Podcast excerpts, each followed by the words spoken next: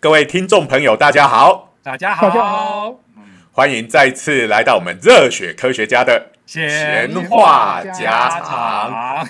的时间。好，是。哎，在节目正式进入内容之前呢，哎，要先跟大家拜个年。啊！是，哎，今天是初呃，我们录音是在初初七七，哦快要了初七，哎，然后明天初八就这一集就要上线。我们现在是晚上十一点四十六分，所以我们这一集应该就会跨到明天，是，也就是上架的那一天。哎，那这个意思就是说，哦，我们终于有一集是当天录、当天上架。哎，这个实在是没办法哦。这个过年的期间哦，很多的工作上的排程都会受到影响好。不过我们还是勉勉强强，这个要达成我们这个从开播以来都不中断的这个良好传统好。没错。哎，刚才讲的一副好，我们都是热爱工作的工作狂一样，可其实真正的会在过年的时候最影响生活的应该是家人哇，家族这个过年的时候总是有各式各样对我们的期待呀。我我觉得你们都讲的太夸张了。过年的唯一工作不就是吃喝玩乐吗？哎，是是是，对对对，所以，我们今天的主题也跟这个有关哈。嗯那不过当然呢，哎，听众可能觉得蛮奇怪的，啊，今天都已经初七了，对不对？或听众听到的时候已经初八了，那也就是说，我们上一集播出的时候，其实已经是过年了吧？刚好就是初一，对不对？哎是啊那个礼拜礼拜礼拜二的时候嘛。那因为之前的我们的那个呃节目呃都是用预录的方式哈，就没有那么的及时。好，所以今天超有临场感的哈，所以今天就要来讲一下过年大吃大喝的后果。这个每次大吃大喝，大家都会哈在 Facebook 上到处贴那张神隐少女的图哈，来自我警惕啊。哦，那张图吉普力那张图真是太有名了，就不要吃太棒，我会被杀掉。哎，就是神隐少女那个嘛，哈。对对对哎对对对。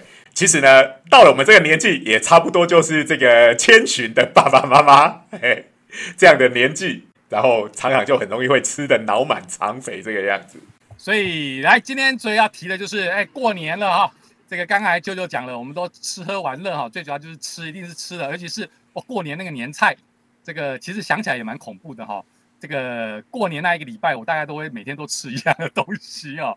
年夜饭只要准备的越丰盛，那你接下来餐餐都会吃到，这是蛮辛苦的，因为会准备得太丰盛，你要把这个剩菜消掉，其实蛮累的。好啦然后每个大家在过年的期间这样子大吃大喝之后，就会立下这个宏大的志向啊，这个过年嘛，这个一定是要这样子。但是呢，等到这个年过完之后，我们一定要好好的振作起来，来例行这个呃减肥的计划，这样子。所以我说嘛，过年的大吃大喝就是为了方便你过年要订立新计划，啊，不然你过年之后没有新计划好定啊。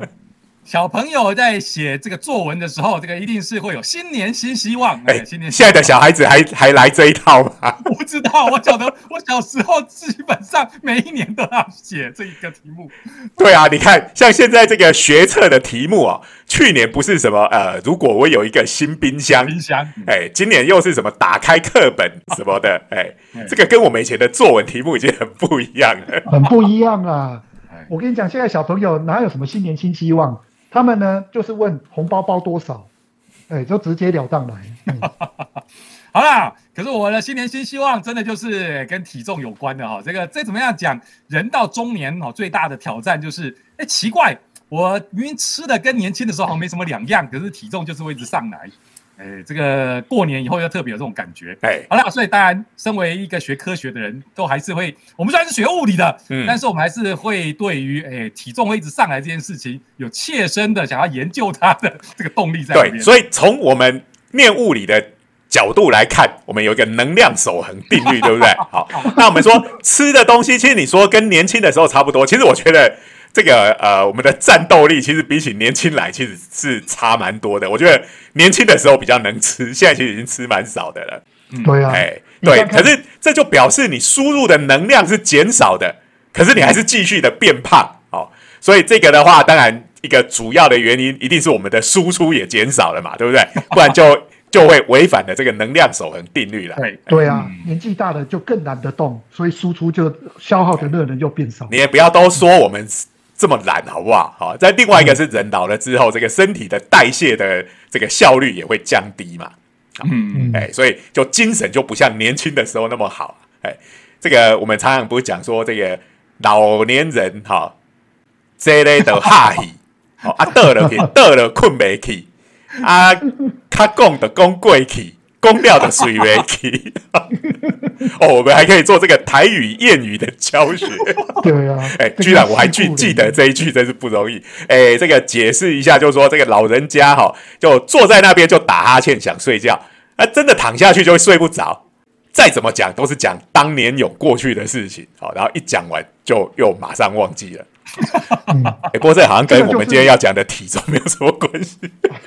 不过就是说，这个呃，精神、体力什么等等都在退化当中。哦，应该这可能也是我们这个自然演化出来的机制。呃，因为我们人老了是年纪开始变大之后，那可能呃，在以前那种古时候呢，是怎么讲？蛮荒时代是不是？大家都要凭本凭本。凭自己的本事去觅食嘛，对不对？那这种老弱妇孺就相对来讲是在一个比较不利的状态。嗯嗯。那既然你比较不容易取得食物的话，哎，那我们就减少输出好了，就容易变胖，因为我们吃追不到猎物嘛。对。那可是因为现在已经不是那种蛮荒时代了，我们虽然追不到猎物，可是我们只要有钱还是可以拿到食物，对不对？所以现在我们这种上年纪比较大的人，哎，这个并没有像。古时候的史前时代的人类一样，会有能量摄取不足的问题。好，我们呃还是能够很容易的取得很多的热量，但是我们的代谢的速率还是跟以前一样降低了。哎，我们现在还更严重，嗯，因为我们连去追猎物这样的劳力付出都不必了，食物就一直一直来，那不是更可怕？追猎物是会很耗费能量的一个活动嘛？我们现在连这个耗费能量都不必了，对。所以呢，我立刻就有一个科幻的想象了哈。我们这个科幻里头最喜欢讲那种反乌托邦。所以呢，真正的一个为人民着想的老大哥，为了人民的健康哦，我们这些中年人在这种就算是在未来这种这种科技社会里头，仍然要负责去追猎物。你一定要在跑步机上跑步，你才走。哎，然后呢，不止在跑步机上跑步，还要戴上这个 VR 的头盔，对不对？哈，这个要有原物。元宇宙的概念后，呃，你前面要追你的猎物，后面有这个恐龙在追你。我以为你戴那一个那个 VR 头盔是要把自己变成那个虚拟空间里面的天竺鼠，然后再跑那个滚轮呢，然后就会有主人来喂食我，是不是？来哦来哦元宇宙减肥计划，来来来，谁来创造这个故事啊？这个元宇宙为了让大家就跟刀剑神域一样。这个让大家进去以后就出不来，但是我是为了你好，请在这个元宇宙里头尽量的追猎物，尽量的当一只天竺鼠在那边跑滚。不过这时候，哎，这种居然没有速胜啾啾，天竺鼠应该是不跑那个东西，我已经放弃了。那这是什么仓鼠吗？是对于啾啾来讲，只要是啮齿类就都该跑那个东西。对，对我来讲，皮卡丘跟那个 J 老师他们家的天竺鼠是一模一样的东西。啊，好了，所以就在我们跑这个滚轮，人类跑滚轮或者是元宇宙还没有到来之前，我还是在想想比较现实的减肥策略。不过现在哈，以一个学物理的人，我必须先讲，运动的用想要靠运动减肥效率是很低的，很低。哎，这个这其实只要用算你就知道了哈。我们这个物理系哈，在算这种位能的时候，最喜欢算的题目就是叫学生去爬楼梯，从一楼爬到八楼，然后叫去估算一下。你这样会消耗多少卡？然后学生一算就会惊讶到，哇，原来我只会消耗几十大卡而已，吃几口饼干，OK，就超过了我爬八楼的所消耗的这种能量，也就学生就会觉得哇，超级紧紧张的。不过其实其实也不用这么紧张啦，原因是因为这个人哈，我们要用我们我们自己的身体动起来，爬到八楼去，其实这个是一件。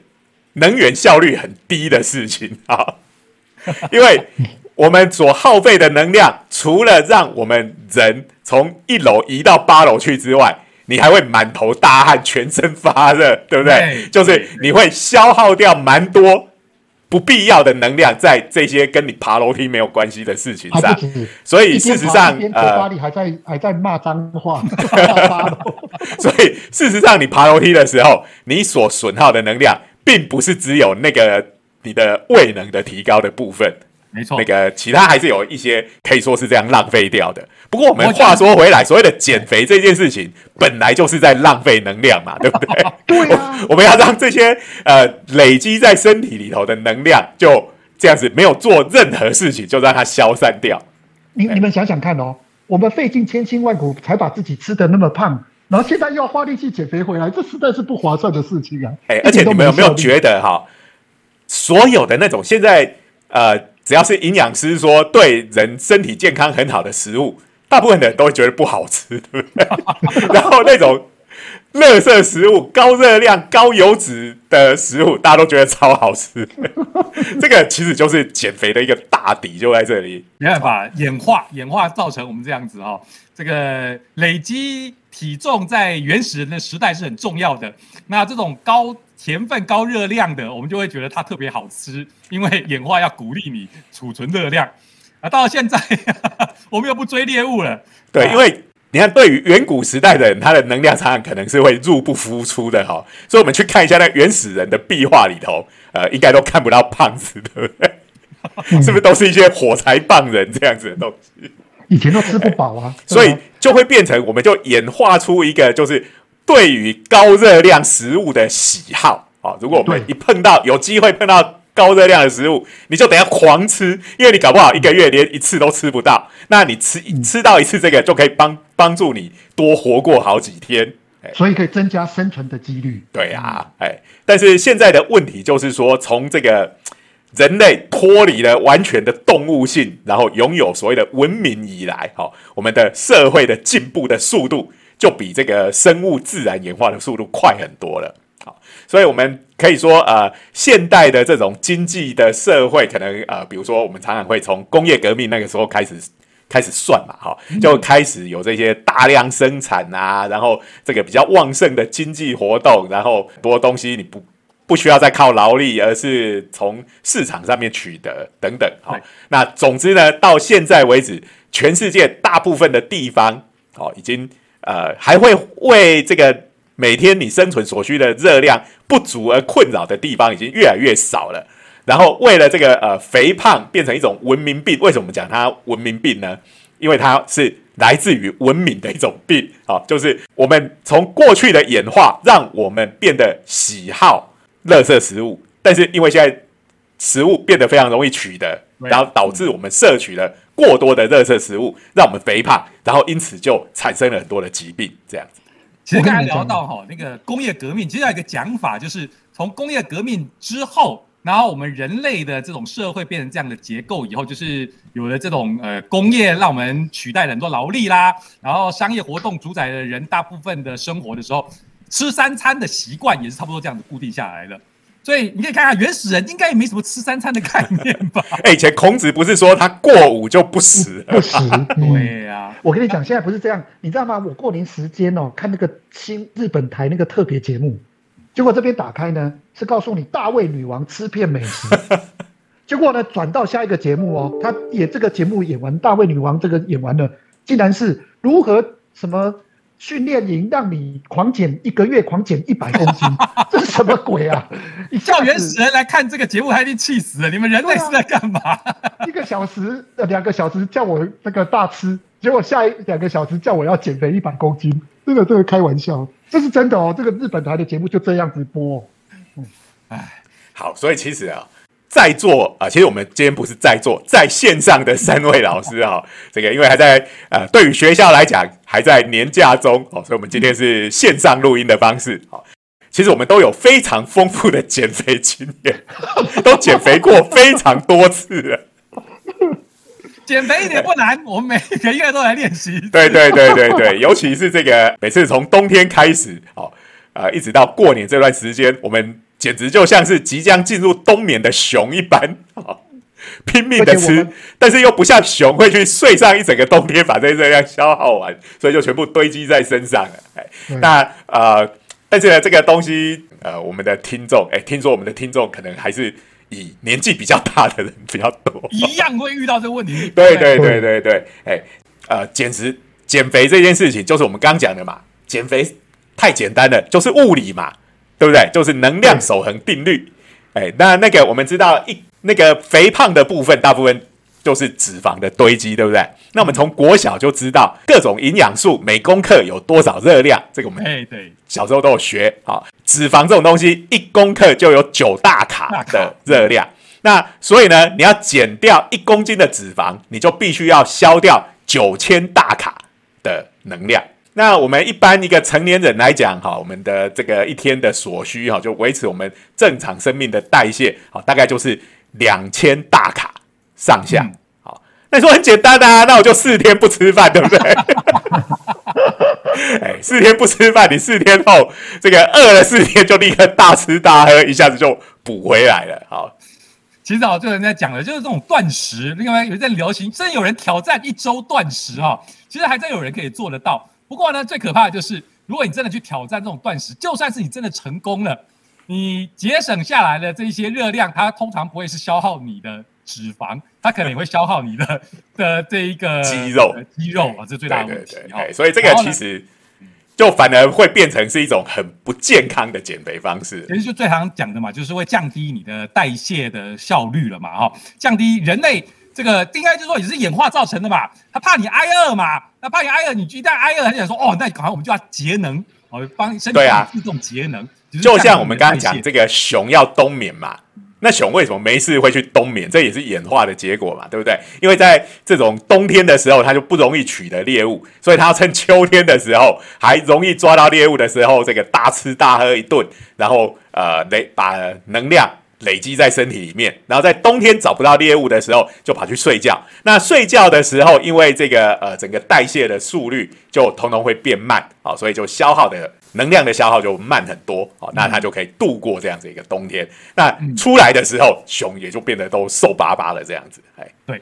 那可是我们人类要是哈这样刚才讲到的断食，然后你四天不吃，然后结果造成了你的肌肉哈可能也被这个这个刚才讲到的，就是把它当做这个热量消耗掉了，所以肌肉也变少了，代谢下降了，然后呢就会造成你恢复正常饮食以后，就会变成大家常讲的什么溜溜球效应。你就会整个的体重的反弹会变得很严重，因为你吃进去了，它立刻身体就觉得哇，它有热量了，赶快 赶快做成脂肪储存起来。对，减肥真难，哎，对，而且这时候通常人还有个心理，你看看我好棒棒，好不容易减肥成功了，来赶快要犒赏自己，对，犒赏自己一下，对不对？吃个享食天堂压压惊，对啊，再吃个续集来补充。哎，所以其实这个呃，我们。看到像刚刚讲说冬眠的熊，它会变瘦，这个是因为它的环境就逼得它不得不这样子嘛。因为它在冬天它就是找不到食物，对不对？那对，所以人类要减肥面临的挑战就更大了。好，因为我们随时在我们的周围都有非常多的食物一直出现在你面前，尤其是在台湾这种地方哦，所以实在很难忍住不破功，对不对？好，那我们可以看，呃，如果说我们不要用太。太过激烈的方法来减，我要减九千大卡的话，那如果我要花一个月的时间来减一公斤，哦，这应该已经算是蛮温和的做法了。那你每天就呃进食的部分就要比你那个呃消耗的部分减少三百大卡，对不对？好，那如果你是一个月想要减两公斤的话，那当然你每天就要少六百大卡。那你看，哎，这其实还蛮多的。你看，如果你是呃一一天是要吃两千大卡的话，那六六百大卡其实就占了你一天的这个食量的百分之三十嘛，就三分之一左右，对不对？好，所以也就是说，差不多你就是三餐要拿掉一餐。所以有的时候现在在流行的什么一六八断食，某个程度。哎，他也这样说，就是差不多就是拿掉一餐嘛，对，用这个概念来帮助你啊。所以有些人有适合，有些人其实不适合的，因为有些人这样做，他真的就可以有控制。可是有些人呢，你就把它拿掉一餐，他其他两餐就会把它吃回来。对啊，那就没有效果了嘛。哎，可是呢，现在就又出现一个问题哦，就是就算你能够做得到，有一个很麻烦的地方，就是我们刚刚讲的那个，就是身体会自己调整的那个效应。好，你本来一天。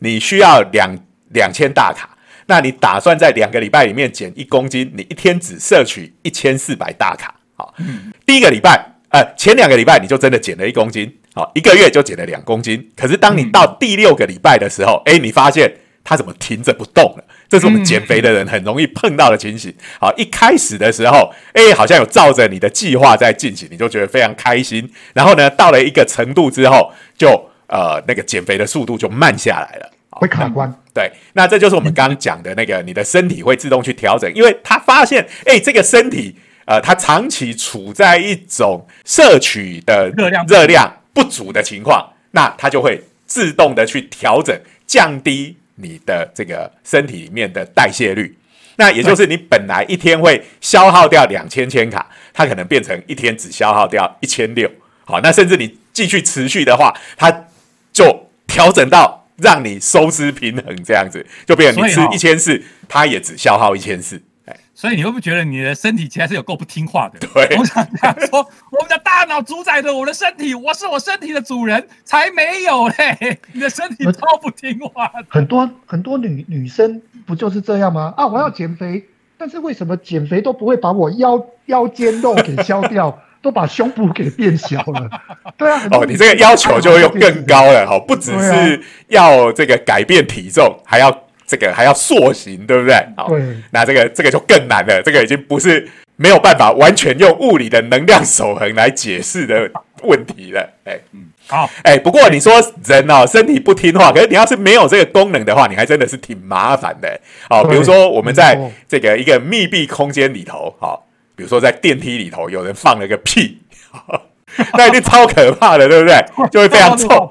哎，而且呢，这个电梯如果得要搭很长的话，那其实是挺挺恐怖的。哎，可是我不知道各位有没有发现哈，就是类似这样子，突然来一个气味的时候，你一开始会感受非常的强烈，但是很快的你就会习惯了。来来来来来来。这就是古人所说的“如入鲍鱼之肆，久而不闻其臭”。对对对，哎呀，对啊，有时候呢，像这个现在，呃，因为我们这这是这种工业社会哈，有时候呃，你附近什么这个如果是大马路啊，那个呃汽车的废气，或者是旁边工厂的一些臭味，你也是它刚排放的时候，你的感觉会特别明显。但是呢，呃，过了一阵子之后，你就会有点习惯了，甚至就没有察觉到它的存在。哎，其实这个也蛮危险的呢，因为你有时候吸入的如果是有毒气体，其实你也很容易习惯。像有时候那个一氧化碳中毒也是这种情形。嗯，不过一氧化碳跟这个跟这个感觉的钝化比较没有关系，嗯，是因为它跟这个呃血红素的结合太快了。哎，那个因为一氧化碳它本身也是没有气味的。所以它就是在你不知不觉中啊，就就就就中毒了。所以跟我们这个讲的钝化不大一样。不过这个钝化其实就是适应的一种了，它当然一定是有好有坏的。嗯，对啊。那或者是像噪音也是有类似这样的情形嘛？你到了一个很吵的环境，你过一阵子，你你如果没有特别注意的话，有时候会觉得哎，那些噪音好像不存在一样。对，这个就是我们实验室里头的真空胖谱。造成的。我们刚到我们实验室的人，每个人都说：“哇，这胖虎够吵的啦！你们怎么可以在这个环境下面这个生活下来？”可是你久了，你会发现，我们那些研究生哦，就算是那个胖虎全开，他照样在里头睡觉，睡得很开心哦。对啊，所以如果你没有这种适应的能力，好让你的这种感官自动的钝化的话，其实有时候你的日子会挺难过的，对不对？嗯，这倒是。好，所以拉回现在问题了。可是，所以我们的。适应这种能力、钝化的能力，其实也就是我们减肥上面会遇到的呃敌人之一嘛，对不对？对，所以那我们现在讲肥胖是一种文明病嘛，对不对？啊，文明病就要用文明的手段来解决，就不要用只用生物性的手段，那个通常是赢不了的，对不对？所以这时候就要靠科学的力量了。好，嗯，那在一九九四年的时候，其实科学家就发现我们体内有一种荷尔蒙，哦，叫做这个瘦身素。那这个一听就非常吸引人，对不对？好，也有人叫它瘦蛋白或瘦体素等等。好，这个 反正翻译的名字好。那它这个东西呢，就是呃，它可以阻断这个呃，就是让你的食欲降低。好，它会让你觉得有饱足感。好，刺激你的呃这个大脑的某一个部位，让你产生饱足感。那有饱足感就比较不会想吃东西了嘛。好，那同时它还能够阻碍这种呃脂肪在肥胖细胞里头的合成跟堆积。好。所以这听起来是超赞的一种东西，对不对？对于想要减肥的人来讲，那所以呢，其实就是说，这个我们人体哈，其实它就是这么厉害。好，当我们开始变得有点过度肥胖的时候，其实我们的身体就会开始分泌这个瘦体素来帮我们呃自动的减肥，可以这么说。好，嗯，哎，让就是让我们维持在一个比较平衡的状态。哎，可是又。这边又会碰到我们刚刚讲的那种钝化的效应，好，就如果它让你呃，就你开始吃，开始变胖，然后你的身体就分泌出瘦体素来帮你控制食欲跟脂肪的合成，哎，你又有点瘦下来，然后你又非常的开心，又跑去大吃大喝，又变胖了，然后瘦身素又发挥作用，这样子来来回回几次之后，你的身体就会慢慢的适应了这个瘦体素这个东西。也就是我们刚刚讲的钝化，它就会变成是由这个受体素所这个达成的刺激，你就对它没感觉了，所以那个饱足感啊，或者是阻碍脂肪的合成这些功能，它的呃效用就通通都降低了。其实啊。我从这个现在市面上还看不到有人在卖瘦体素，然后吃了就会让你很方便减肥。你看不到这样的产品，差不多就可以猜到这件事。有啦，还是有一些是有打着这样子的旗号的啦。好，那我跟你讲，减肥是减肥是一门好生意。但是你要想，如果这个东西那么有效，大家吃了就变瘦了，好，那这个生意就只能做一次，对不对？所以，不管你是呃你的身体自己分泌出来的，还是是那种呃用口服啊，还是注射，呃这种口服又注跟注射又会有我们之前讨论过的这个所谓的药理动力学的这个问题嘛？哈，它你吃进去的东西到底能不能到得了它该去的地方来发生效用？好，但是总之你只要一讲说啊这个东西可以减肥，哎，我们台湾人哈有一种习惯，好，就是不管有什么问题，我们就会问，哎，那吃什么会好？对不对？还是吃哎？对，不管好像什么东西，我们都觉得有吃什么东西就可以解决。哎，对，哎，那这个快要开学了哈，有没有什么东西吃了就可以不用开学？我我以为你要说这个要有这个哆啦 A 梦里头的背书面包，背书面包，对对对。哎，好，所以。就是变成说啊，好，不管你的这个呃受体素是你自己分泌的，还是来自于这个呃你外面进来的，好，那我们的身体终究是会适应它，那就会产生这个钝化的问题，也就是本来的这个减肥神药，好，这个受体素本来很有效的，就会慢慢变得没效，那我们就会继续持续的变胖这样子。嗯。哎，那真麻烦，嗯，对，真麻烦，好，所以这个东西就反正一物克一物嘛，哈。那我们刚刚讲，那那我在想，我们可不可以发明一种新的物体，可以去阻断受体素未来会效能减低的这一个效能？哎，对，这个就是我们今天要讲的主角了，好，因为这个东西我们刚刚讲嘛，对不对？文明病就要用文明来解决，好，这个 我们的身体，好，这个过了一阵子，它就开始抵抗这个受体素的作用。那啊，所以呢，哎，那它人体他在做这个，他会抵抗受体素的这件事情，一定也有它的机制在嘛？好，所以我们只要能够把这个机制找出来，然后对症下药，那可能就可以解决这个受体素的钝化或者是阻抗的问题了。啊，那这个其实就是在所谓的后基因体时代才做得到啊，因为所谓的人类基因体计划，它就是把我们人人的基因以及它所对应的蛋白质，甚至包括蛋白质跟蛋白质之间所有的交互作用，通通都找出来。所以呢，这个科学家就做了一张很长的表，好，就在我们人体的细胞里面，所有会跟受体素产生交互作用的蛋白质，全部都列一张表出来。嗯，那。这个时候可能还不知道说哦，这种蛋白质到底跟受体素它们的交互作用是在干什么，并不是每个都清楚。但是呃，我们已经可以知道谁跟它有关系。然后呢，这个科学家就用这种白老鼠来做实验，好，就把白老鼠给养得肥肥胖胖的，好，跟这个徐老师家的呃 天竺鼠一样。那养肥了之后，就喂各种药给它吃。那这是什么药呢？好，这些药物呢，就是呃，可以去阻断那些跟受体素会发生交互作用的蛋白质的药，好，那可能是用喂的，可能是用注射的，可能是用什么方法的，好，总之就是啊，让一在那张很长的表，好里头有所有跟受体素交互作用的蛋白质的那张表里面，那我们就找出所有我知道可以去阻碍那种蛋白质的作用，一一种一种的拿来试，好，然后看哪一只胖老鼠会因此而变瘦，那就是我要的了嘛，哇，哎，累，好，就是反正我们也猜不到是哪一种，那这是最干脆的方法，就全部对表，其实这个就是一种地图兵器的做法，把 所有可能的方式都做一次。好，那这个其实也是只有在现在这个生物科技呃发达到这样子的程度才做得到。好，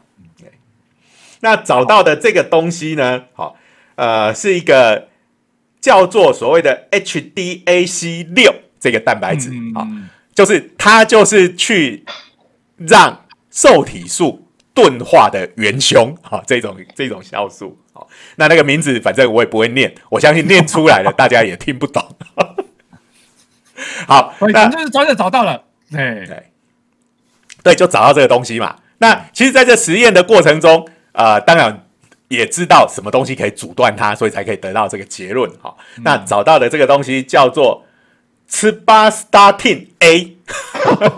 听起来好像什么五田合力他命 A 这样子的真东西。的吗？好我以为是哎这个这个什么黑管家呢？哎，这个东西，这个东西我找不到中文的这个名称哈。那总之，它是一个呃 HDAC 六的阻断剂。不过我第一次看到这个字的时候，因为它叫 z z b a s t a t i n 好，那对啊，这个我们一看到就会想到日文的 a s a 对不对？它前面超像的对。对对，所以我们来一看到，哎、这个是不是跟这个足球小将翼有什么关系？什么直巴萨什么的，哎、不愧是阿发现，仔呃，一直到前前半段的字都是跟直巴萨是一样的，但后面就对对对对对，十八傻这个啊，不过啊你这个你怎么不会讲说是 Clamp 的十八杀？你想到足球小将？因为我们我们这个是硬派的老人，所以我们是不看不看 clamp 的。好啦，所以前面的十八这跟十八傻的字头是一样，是阿仔的对想象，所以我们也可以这个字不会念的话，我们就叫它直巴萨 A 就好了。那反正它就是这个 HDAC 六的这个阻断剂。好，那这个可能要稍微再帮大家整理一下。好，就是我们这个变胖的时候，哦，这个字尾是我会吃的一个药哦，就是 starting starting 这个是一个降血脂的药。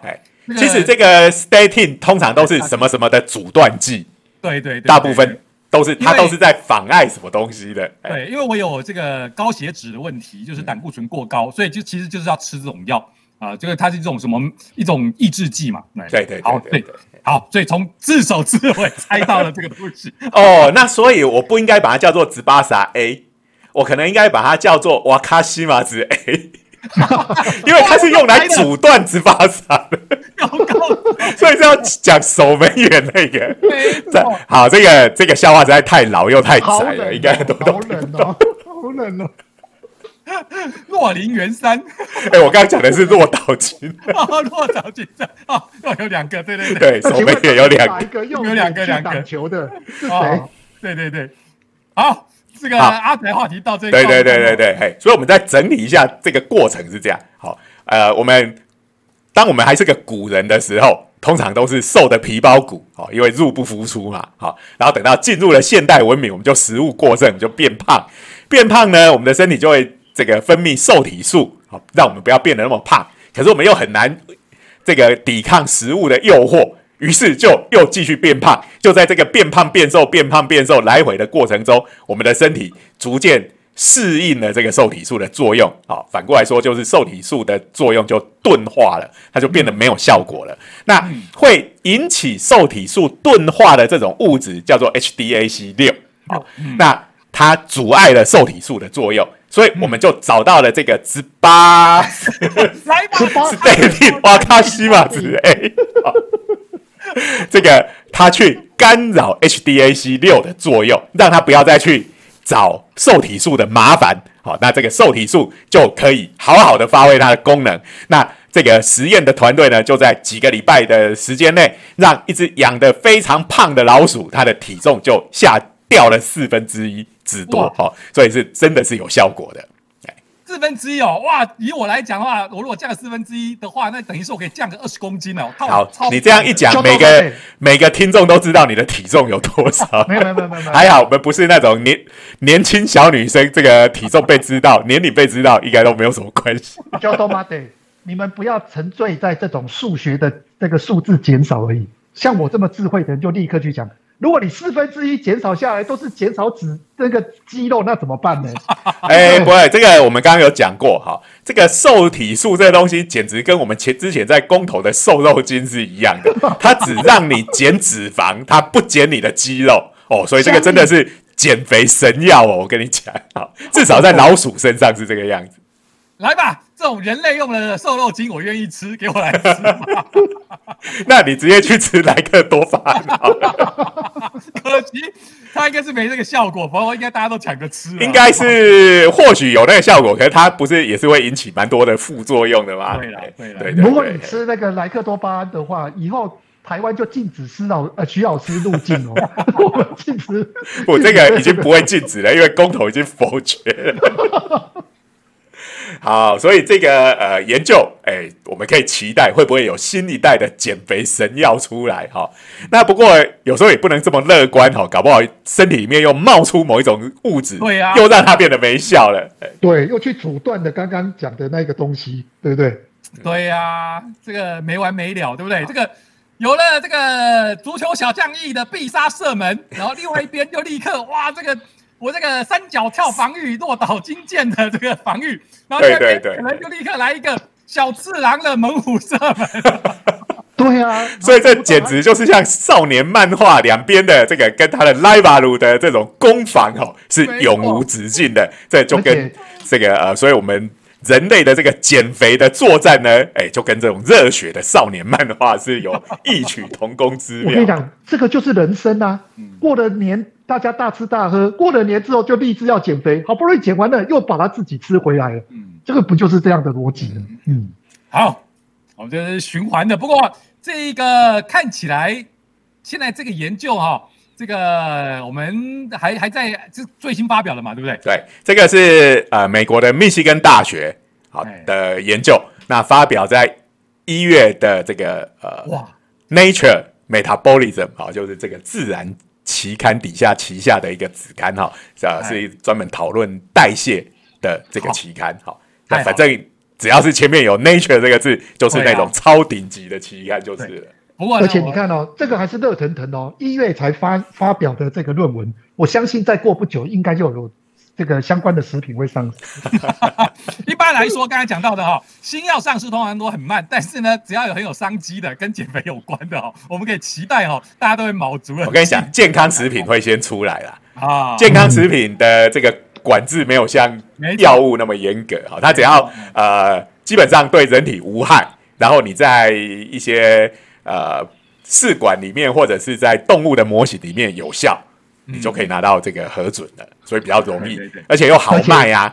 哦，那个你做成药的话，哦，这个健保局又常常唧唧歪歪要砍你的点数，对不对？而且最重要还要医生处方签，对不对？对呀，健康食品到处都可以买，健而且健康食品就价钱都是开蛮高的嘛，对不对？是啊，尤其这个东西又这么有效。呃，我们可以预期，呃，应该蛮快就可以看到相关的健康食品出来了。对，好，那今天时间也差不多了，对对，那我们大概就呃跟大家分享到这边。那就祝大家接下来都有很顺利的这种减肥的作战。你要讲新年新希望，还不只是新年新希望，不就是这个吗？不就是要减肥吗？好了好了好了，每年的第一个志愿，好。不过我还有另外一个志愿，就是希望大家都要去看我们的 YouTube 的频道，长话短说，对，热血科学家的长话短说，好，哎，都快要长草了，拜托大家去听一下。好，这个大家都已经许愿完新年新希望了，那我们今天，哎。我发现我们好像没有做自我介绍的，好，反正已经快结束了，还是讲一下。哎，这个我是东海大学应用物理系的施启廷老师。那祝各位听友，哎，这个新年快乐，心想事成，减肥成功。哎哎，这个我也要讲一下，我是中原大学物理系的徐宁徐老师。哎，要讲吉祥话哦，祝大家虎虎生风啊，不要虎头蛇尾啊。OK，我是路人九九，祝大家不要虎落平阳被犬欺。好，那当然最后还是要感谢科技部的科普活动计划的支持啊，让我们的节目可以继续做下去。哎，还有就是呃，欢迎各位。呃，继续下个礼拜继续收听我们热血科学家的闲话家常话，家常。哎，那还有呃，每个礼拜四呃，收看我们热血科学家的长话短说的影片。听说哦，听说了，只要每周按时的收看这两个节目，减肥就容易成功。好好，这个路人九九讲的这个是不科学，但是呢，哎，充满了这个新年新希望的期开玩笑，这是天龙国最近在流行的 都市传说嘞。是是是，好。好，那我们今天的节目就到这边，好，那谢谢各位的收听，我们下周见，拜拜，好，拜拜。